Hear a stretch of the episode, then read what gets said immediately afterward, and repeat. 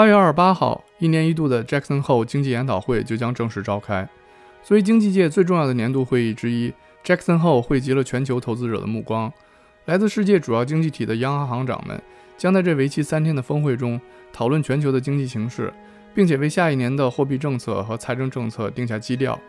对投资者来说，这可谓是极其重要的风向标。那么，究竟这场会议中会谈些什么？他们对美股又会产生多大的影响？作为投资者，我们又需要做出怎样的调整？今天我们就来聊聊相关话题。首先，我们先来了解一下 Jackson Hole 会议的大致背景。Jackson Hole 经济研讨会始于1978年，每年八月，来自全球主要经济体的央行行长和财政部长，以及来自世界各地的经济学家和顶级投资者，都会在美国怀俄明州风景如画的 Jackson Hole 度假村齐聚一堂，华山论剑，聊一聊新买的跑车和手表。哦，不。是谈论世界经济面临的主要问题。由于参加者均是财经界的重量级人物，因此任何意外的言论和决策都有可能会对全球股市和货币市场产生巨大的影响。从目前得到消息来看，今年 Jackson 后会议的核心议题将围绕美联储是否维持宽松的货币政策展开。由于 GDP 和就业数据不断改善，美联储在这次会议上极有可能会公布缩减量化宽松的时间表。这对于美债、美股、美元。和大宗商品接下来的走势至关重要。目前，美联储每月会购买八百亿美元的国债和四百亿美元的不动产抵押债券。《华尔街日报》有分析指出，美联储最早可能会在今年十一月缩减购债规模，但也有部分观点认为，美联储正式的缩表时间将会是在二零二二年年初，并且在明年上半年结束之前完全停止 QE。从目前来看，美联储似乎要等到今年九月份的议息会议之后。才会公布缩减购债规模的确切时间，而不是在这次的 Jackson Hole 会议上公布。与此同时，美联储内部也有一些声音认为，目前美国经济的恢复形势还不稳定，应该等到十一月的宏观数据出炉之后再做决定。除了缩减 QE，本次会议的另外一个重要议题就是如何缩小贫富差距。目前在美国，衡量贫富差距的基尼系数已经接近自1960年以来的最高值。对政府来说，目前经济增长对社会带来的收益，很大程度上并没有得到合理的分配，而各国政府在疫情爆发后所采取的宽松的货币政策，又加剧了这一情况。所以，他们希望通过出台一系列政策扭转这一局面，比如对大型跨国公司增税，以及提高投资者的资本利得税等等。理论上，政府的政策干预可能会推动从资本到劳动力的再分配，使财富不平等的情况发生改变，但这些政策也具有破坏性。从而会引发投资者转向质量更高且更安全的资产，比如国债。而且，过快的收紧货币政策将导致新兴市场中的国家偿还债务的成本提高，国家与国家之间的不平等情况也有可能会加剧。那么，在美联储货币政策逐渐收紧的大背景下，投资者该如何调整自己的投资组合呢？最近，荷兰国际集团的债券投资经理 Alfonso Pacquiao 的一篇文章吸引了我的注意。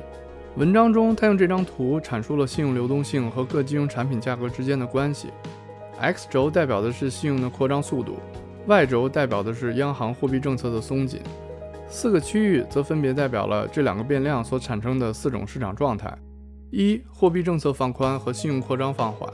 二、货币政策放宽和信用扩张加速；三、货币政策收紧和信用扩张加速；四、货币政策紧缩和信用扩张放缓。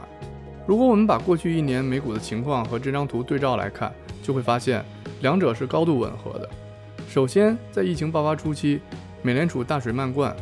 货币政策和信用扩张均处于极其宽松的状态，于是股票、债券、黄金无一例外的全部上涨，而美元和市场波动率则大幅下跌。当去年十月份疫苗问世之后，美国经济开始重启，于是市场进入了信用扩张加速和货币政策收紧的阶段。随着国债收益率的快速上升，价值股迎来爆发，能源、工业原材料、银行等周期性股票开始大幅上涨。与此同时，黄金、债券、成长型股票的价格则因为国债收益率的上升出现了大幅下跌。这一状态一直持续到了今年的三月份。随着二季度的开始，特别是进入下半年之后，市场的状态又再次发生了转变。虽然美联储宽松的货币政策仍然不变。但受到疫情反弹和经济增速放缓的影响，信用扩张速度开始出现明显下降。于是美债价格止跌反弹，成长股反超价值股，重新领跑大盘，而大宗商品价格则承压下跌。这就是我们目前所处的位置，也就是图中所显示的一号区域。在 Alfonso 看来，美国的金融市场正在进入信用收缩的阶段，但美联储的货币政策尚不明朗，它极有可能收紧，也有可能会继续维持宽松的状态。因此，对接下来的美股来说，剩下的就只有两种可能，即图中显示的左上区域或左下区域。更重要的是，无论最终哪种情况发生，对大宗商品、新兴市场的股票以及周期性的股票来说，结局都只有一个，那就是下跌。而相对来说，持有美元并且适当进行看跌对冲，显然是更为明智的投资选择。当然，面对错综复杂且瞬息万变的金融市场，谁也没有预测未来的水晶球，更无法判定上述情况发生的具体时间。我们能做的，只有是在保持机警的同时，对自己投资判断抱有足够的信心和耐心，因为只有这样，我们才能穿越时间的风浪，最终抵达财富的彼岸。好了，今天的话题就先聊到这儿。喜欢这期节目的朋友，记得点赞、订阅和转发。如果你对美股的走势有什么看法，也欢迎你在评论区留言。感谢收看，我是扎克，我们下期再见。